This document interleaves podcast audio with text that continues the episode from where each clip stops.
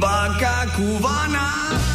Así es, era aquella solitaria vaca cubana para arrancar la mitad exacta del programa del día de hoy, de este jueves en vacaciones permanentes y como en cada segunda mitad del programa, sean todos y cada uno de ustedes bienvenidos. a- a- Se fueron sumando después de las 2 de la tarde a la 104.7, al 89.1 en Río Tercero, al 103.7 en Carlos Paz, al 89.9 en General Cabrera y por supuesto a la gente que está ahí en Twitch y en YouTube, a quienes le mandamos un beso muy grande y en los que somos Sucesos TV.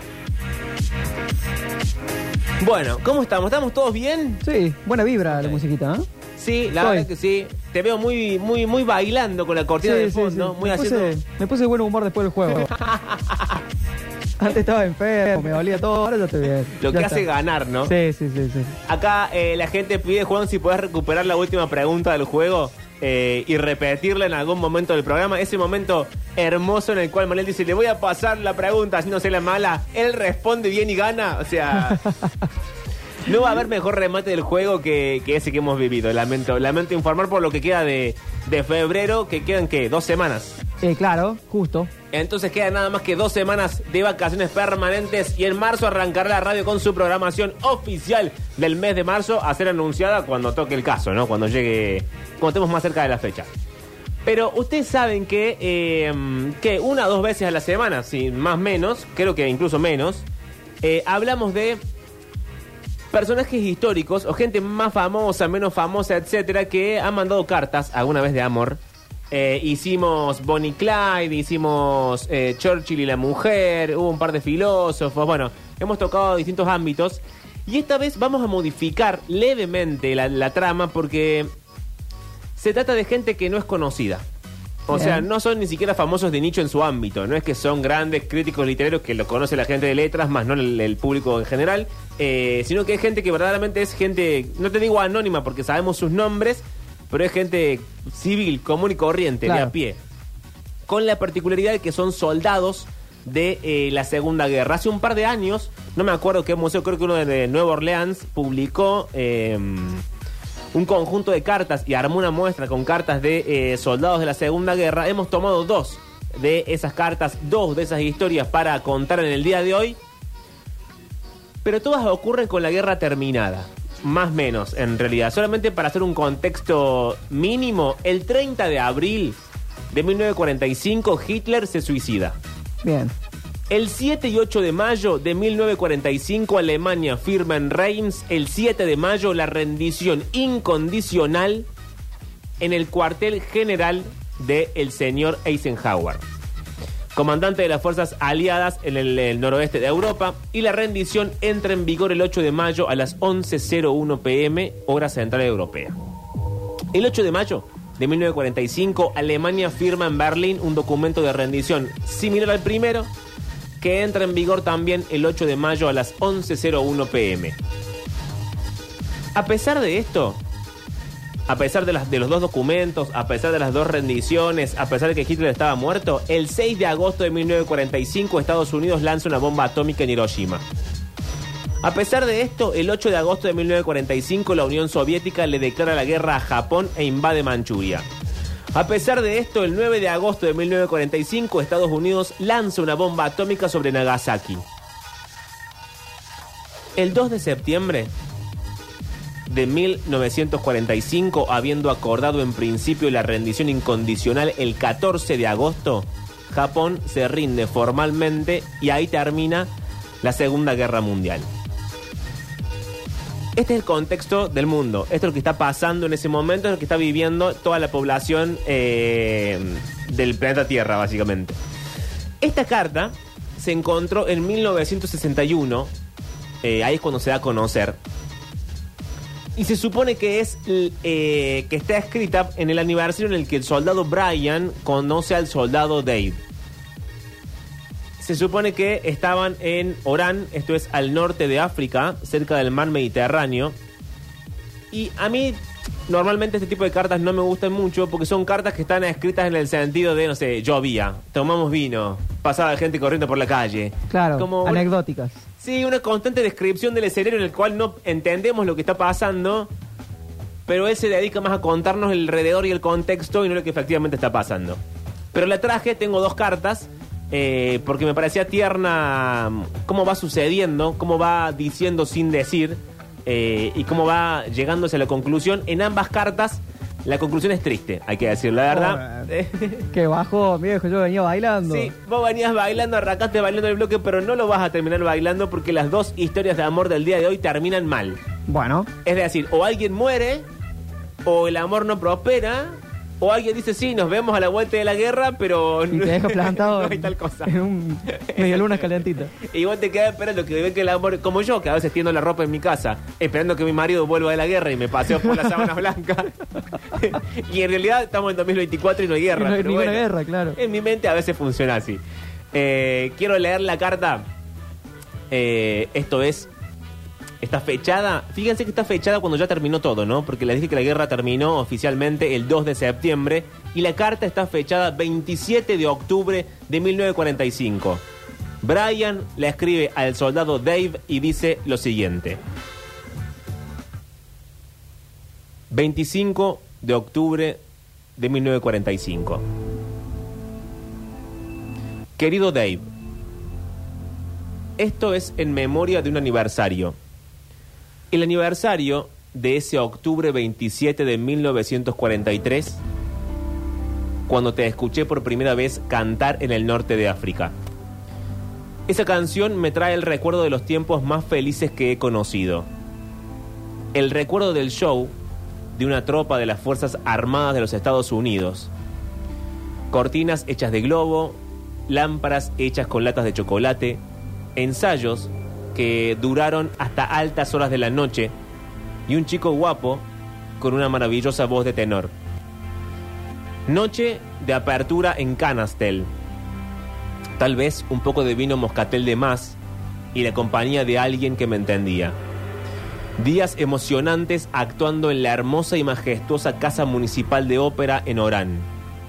Un malentendido y la reconciliación en las salas justo antes de que empezara el coro. Bebida, cena, una sortija y una promesa hecha. El espectáculo de la primera división armada del Reino Unido. Otra vez, moscatel, whisky y vino. Se ve que se la, se la pasaban chupando. Y la guerra había terminado. Dice, chupemos ahora que acabó la guerra. Ahora hay que tener ganas de chupar vino moscatel, pero no importa. Sí. Alguien, sigue la carta, alguien tuvo que ser llevado a rastras de la camioneta hasta la cama de su tienda. Una noche, con una lluvia torrencial y dos soldados estadounidenses empapados bajo un árbol en la llanura africana. Un convertible francés prestado. Un manantial de azufre caliente. La frescura mediterránea y un picnic hecho de raciones y Coca-Colas calientes. Dos tenientes, ah, se ve que eran dos tenientes. Dos tenientes lo suficientemente listos para saber el resultado, pero no lo suficientemente inteligentes para anticiparse a su final de ningún modo. Un pianista, días miserables y noches solitarias. La noche fría y ventosa. Nosotros dos metiéndonos por la ventana de un teatro de las Fuerzas Armadas y quedándonos dormidos en un cáter detrás del escenario, atrapados uno en los brazos del otro.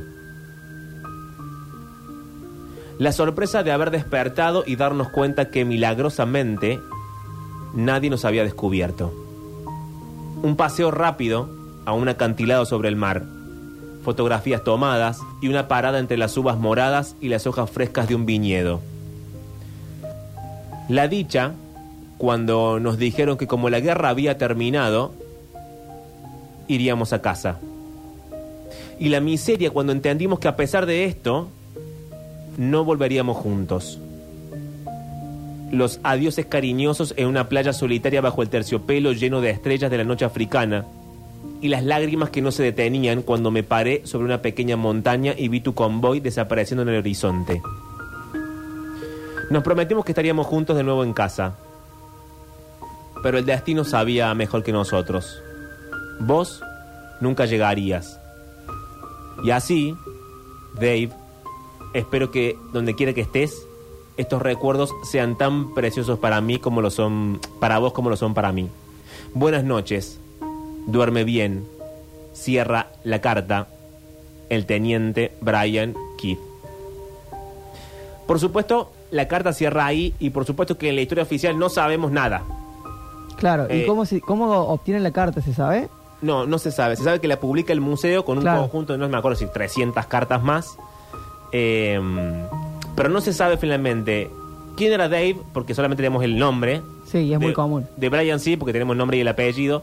Pero no se sabe ni quién era Dave, ni, ni si... no- ni siquiera sabe si se murió. O sea, no es que el tipo no volvió de la guerra porque murió. Claro, no, no, no. Volvió. Quizás volvió y no lo buscó a Brian, quizás no volvió por otras razones, quizás se quedó en África, quizás murió en el medio, quizás no lo quiso encontrar ni volver a verlo nunca más, no se sabe nada. La siguiente carta es aún más divertida porque ocurre de una forma extraña. Quiero leer la carta que arranca la historia de amor y después nos metemos. Dice, probablemente este mensaje no será encontrado nunca. Si por coincidencia alguien lo encuentra, me gustaría que me respondiera. Tengo 21 años. Viajo a bordo del SS Jane, un barco de Liberty. Volvemos a casa con soldados que lucharon la guerra, pero el mar está revuelto. Así que no llegaremos a tiempo. Y, ce- y celebraremos la Navidad en el Pacífico. Solo soy un simple americano que aprecia la vida y la felicidad. La amistad es lo único que prometo a cambio. Dios bendiga a quien encuentre esta carta. Firmada por Frank Hayostek. Este mensaje lo encuentran en una playa. Eh, estaba escrito en un pedazo de papel adentro de un tarro de aspirinas. Y había sido lanzado al mar en 1945. Por cuestiones del destino, obviamente el, bote de aspirinas con la carta se podría haber perdido, roto, no haber llegado a ningún lugar. Bueno, lo, que, sucede es que efectivamente llega a la bahía de Dingle, esto es en el condado de Kerry, en Irlanda, una mañana de agosto. La encuentra Breda O'Sullivan, lo que se sabe, una chica de ojos grandes, azules, familia de rastrillos y granjeros, que estaba pelotudeando en la costa, básicamente. Claro, estaba, mirando "Ay, el piso. Una caja de aspirinas, la abre, una carta del amigo Frank Hayostek. En realidad miento. No la encontró ella, la encontró el perrito de ella. Ah, Dice, ¿qué hace el perrito husmeando allá? Bueno, la carta. Breda era demasiado joven como para no creer en milagros eh, y lo suficientemente adulta como para alimentar los sueños. Esto es una bajada de, de la carta, no, no mía. Entonces, ¿qué hace ella? Le responde. ¿cómo sabe a quién? Y se a Estados que- Unidos mandó. Ah, sabe porque tiene el nombre. Lo que no sé es cómo sabe a dónde. Eso no lo sé. Quizá lo manda la Armada. Claro, eso puede ser. Eso puede ser. Eso puede ser. Le pone, querido señor Hayostek, he encontrado su nota. Vivo en una granja en la dirección que figura arriba de esta carta. En la mañana del día 23 fui a dar una vuelta por la playa. Vi que mi perro desenterraba un frasco. Al principio no me lo creía. Pero le diré algo sobre mí.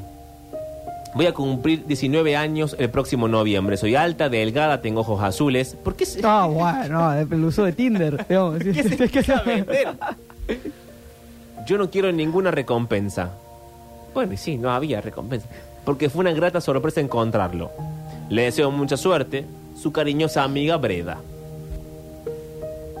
Atención a esto. Breda y Frank se escribieron cartas durante 13 años. Mira vos, la que le salió a Fred que tiró adentro una, una cosa para pastilla y ligó así. Pero de una y aparte 13 años escribiéndose. Hace un par de años, eh, dos periodistas de la radio ir- irlandesa, la RTE, llamados Peter Mulryan y Liam O'Brien, viajan hasta Filadelfia, donde conocen a la familia de Frank. Hay el hijo Terry, o sea, el hijo de Frank, es quien les enseña una pila de papeles atados, que son básicamente las más de 70 cartas que Breda se mandó con Frank. Por ejemplo, esta de octubre de 1946, que dice, te mando una foto. Bueno, ya estamos Oh, subidísimos de tono. No, no, se anticiparon 50 años. Te mando una foto. No es muy buena. No soy actriz de cine, pero no estoy mal. Bueno, pero- sí, la manera. Ay, buenísimo. Junio de 1947. Querido Frank, mencionaste la posibilidad de trabajar del otro lado del océano. ¿Por qué no venís a Irlanda? Febrero de 1948. He recibido tu regalo. No sé cómo agradecerlo. Pero chicos, siguen pasando los años y no se ven. Si no se van a encontrar nunca, yo me levanto y me voy de esta mesa. Es muy lejos. ¿Es tan lejos Estados Unidos de Irlanda? Y sí, Pero hay serán ba- 10.000 kilómetros. un barquito en esa época. Sí, no sé.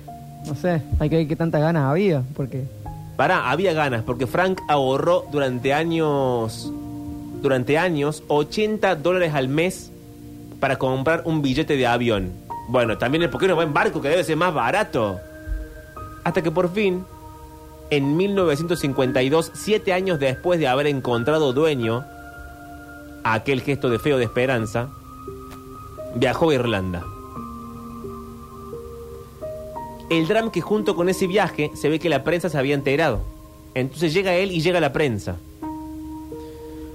Por una cuestión de contexto, Estados Unidos vivía en los años 50, Elvis Presley sonaba en los oídos, las faldas eran cada vez más cortas, los trabajos más fáciles, mejor pagados, que es un PNT de los años 50. No, es quizás la década más eh, próspera de la historia de Estados Unidos. Eso es la cierto. década de los 50.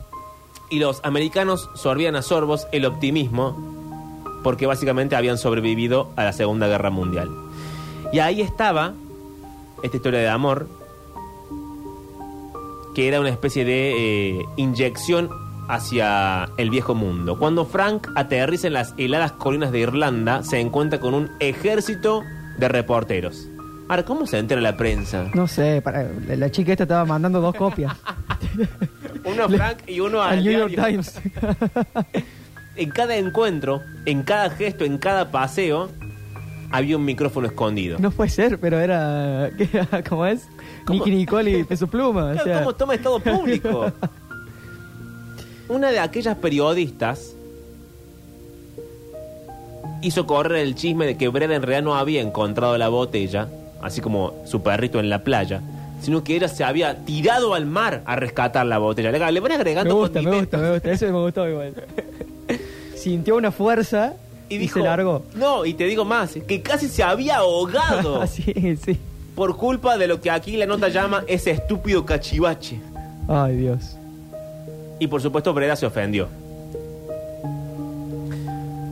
En cambio, parece que Frank estaba contento con sus 15 minutos de fama porque eso le dijo a su hijo Terry muchos años después. En una de las últimas cartas,